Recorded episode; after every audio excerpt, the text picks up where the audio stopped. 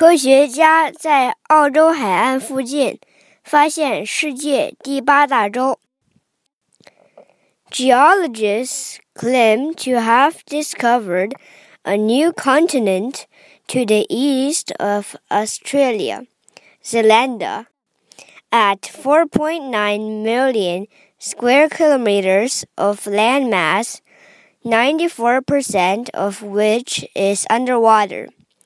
Zealandia would be the world's smallest continent.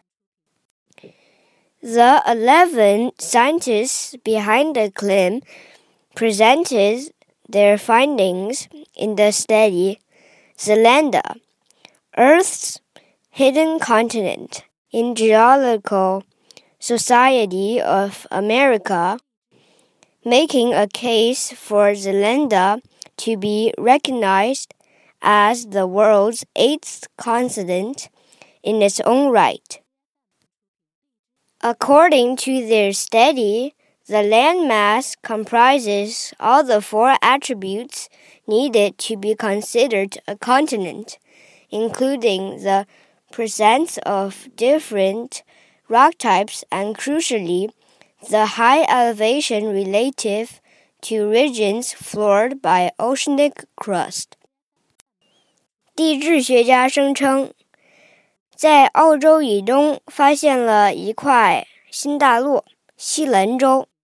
西兰州的陆地面积为四百九十万平方公里，其中百分之九十四都浸没在水里，是世界上面积最小的大陆。提出新大陆说法的十一位科学家。在美国地质学会上发表了这一研究报告，《西兰州：地球上隐藏的大陆》。